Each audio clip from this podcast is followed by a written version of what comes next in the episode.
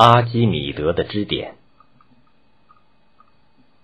公元前二一二年的一天，在西西里岛的叙拉古城里，一位老人正在花园里的一块沙地上专心致志的做着一道几何题。这道几何题，他已经苦思冥想好长时间了。这位老人名叫阿基米德，已经七十五岁了，是一位天才的数学家。此时，他并不知道外面发生的事。原来，罗马军队对叙拉古城包围了两年，久攻不下。就在这天早晨，罗马军队终于攻破了叙拉古城。罗马军团的指挥官叫马塞拉斯。早已知道阿基米德是一位伟大的数学家，又擅长制造工程机械，于是就派了一个士兵去请他。这个士兵来到阿基米德家中，要阿基米德立刻跟他走去见军团指挥官。此时，阿基米德正在做着那道几何题呢。让我把这道题解开后再跟你走，请你稍等一会儿吧。”阿基米德说。你说什么？让我等你？这绝对不可能！这个鲁莽的士兵勃然大怒，拔出佩剑来，一剑刺死了阿基米德。马塞拉斯听说阿基米德死了，感到十分惋惜，下令严惩那个士兵。他隆重的为阿基米德举行了葬礼，并为他建造了陵墓。阿基米德出生在希腊殖民城市叙拉古。他从小热爱学习，善于思考，喜欢辩论。早年，他来到埃及的亚历山大求学。当时，亚历山大是托勒密王朝的首都，也是一个希腊化的城市。在亚历山大建有世界上最大的图书馆，藏书多达五十万卷。这里的学术气氛浓厚，许多希腊的年轻人来此深造。阿基米德在这里学习了哲学和数学、天文学、物理学等科学知识，掌握了丰富的希腊文化遗产。后来，他返回了叙拉古，专心致志的从事科学研究。阿基米德在几何学、物理学、工程学等方面。都做出了杰出的发明和贡献。当时，在几何学方面有一个难题一直困扰着学者们：如何计算圆形的面积？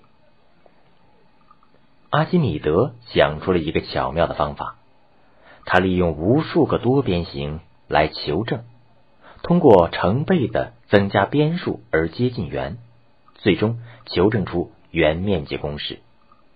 同样，他还用无数个宽度相等的矩形论证了椭圆面积公式，进而阿基米德发现了球与圆柱体的关系。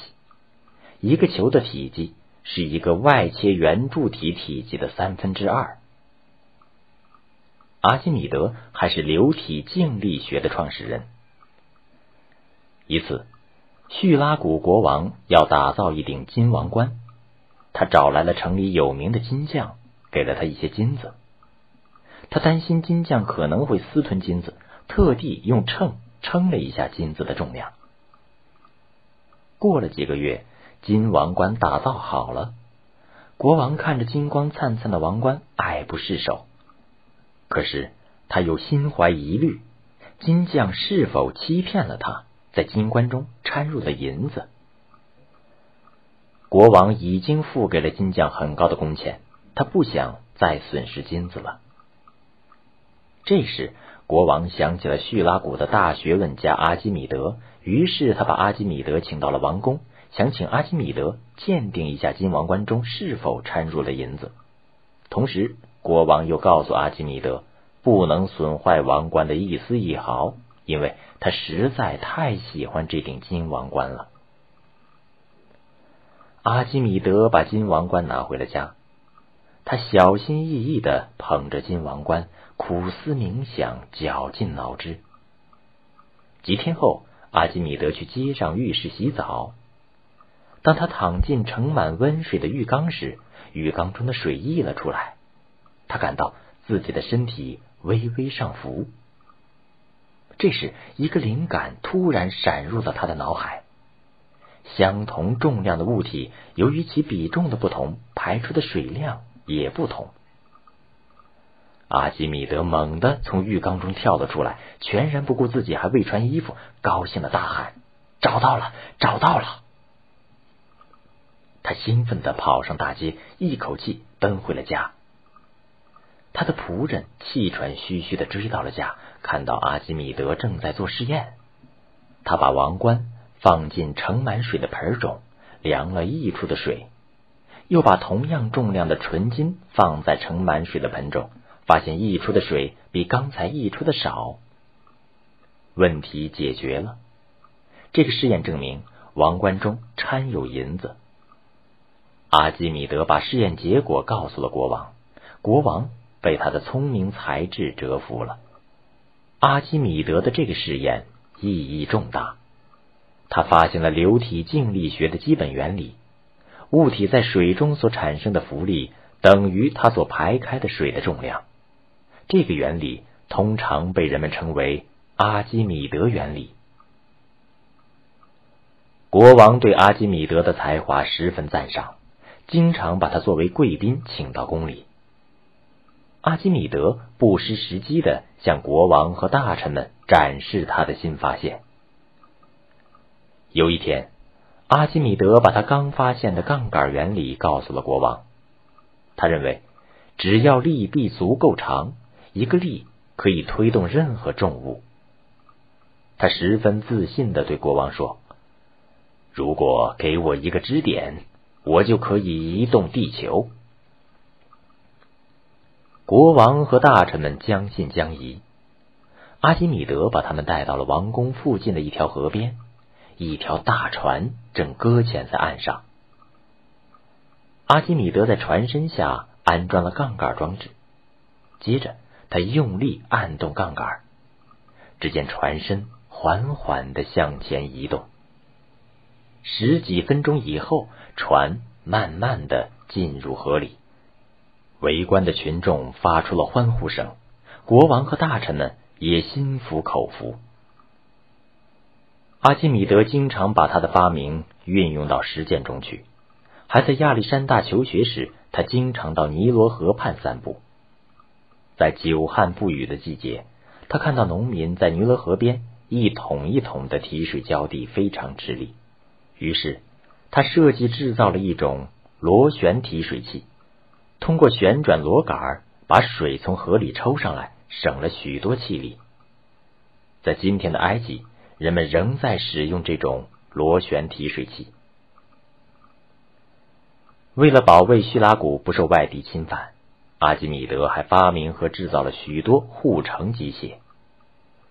公元前三世纪末，罗马和迦太基为争夺地中海的霸权，爆发了第二次布匿战争。叙拉古站在迦太基一方。公元前二一四年，罗马军队开始进攻叙拉古。就在罗马舰队逼近叙拉古城时，一些粗粮。突然从城墙旁伸出来，撞沉了罗马的军舰。一些起重机式的机械从城墙上伸出机械爪，抓住敌舰，掀翻过来。原来，阿基米德多年前造的护城机械发挥了作用。罗马海军遭到沉重打击，军团指挥官马塞拉斯改变战略，佯装撤退。到了晚上。马塞拉斯派出步兵，悄悄逼近城墙。他以为阿基米德的机械无法发挥作用了。可是阿基米德早就准备了投石机等短距离器械，再次打退了罗马人的进攻。这时，罗马人一筹莫展，望城兴叹。甚至谈虎色变，草木皆兵。一看到城墙上出现绳子或木梁，就以为又是阿基米德开动机器了，惊叫着：“阿基米德来了！阿基米德来了！”抱头鼠窜。马塞拉斯不能取胜，只好采用长期围困的办法。这样，整整过了两年，到公元前二一二年才占领了叙拉古。阿基米德虽然被一个鲁莽的罗马士兵杀死了，但无论是叙拉古人还是罗马人，都对他怀有深深的敬意。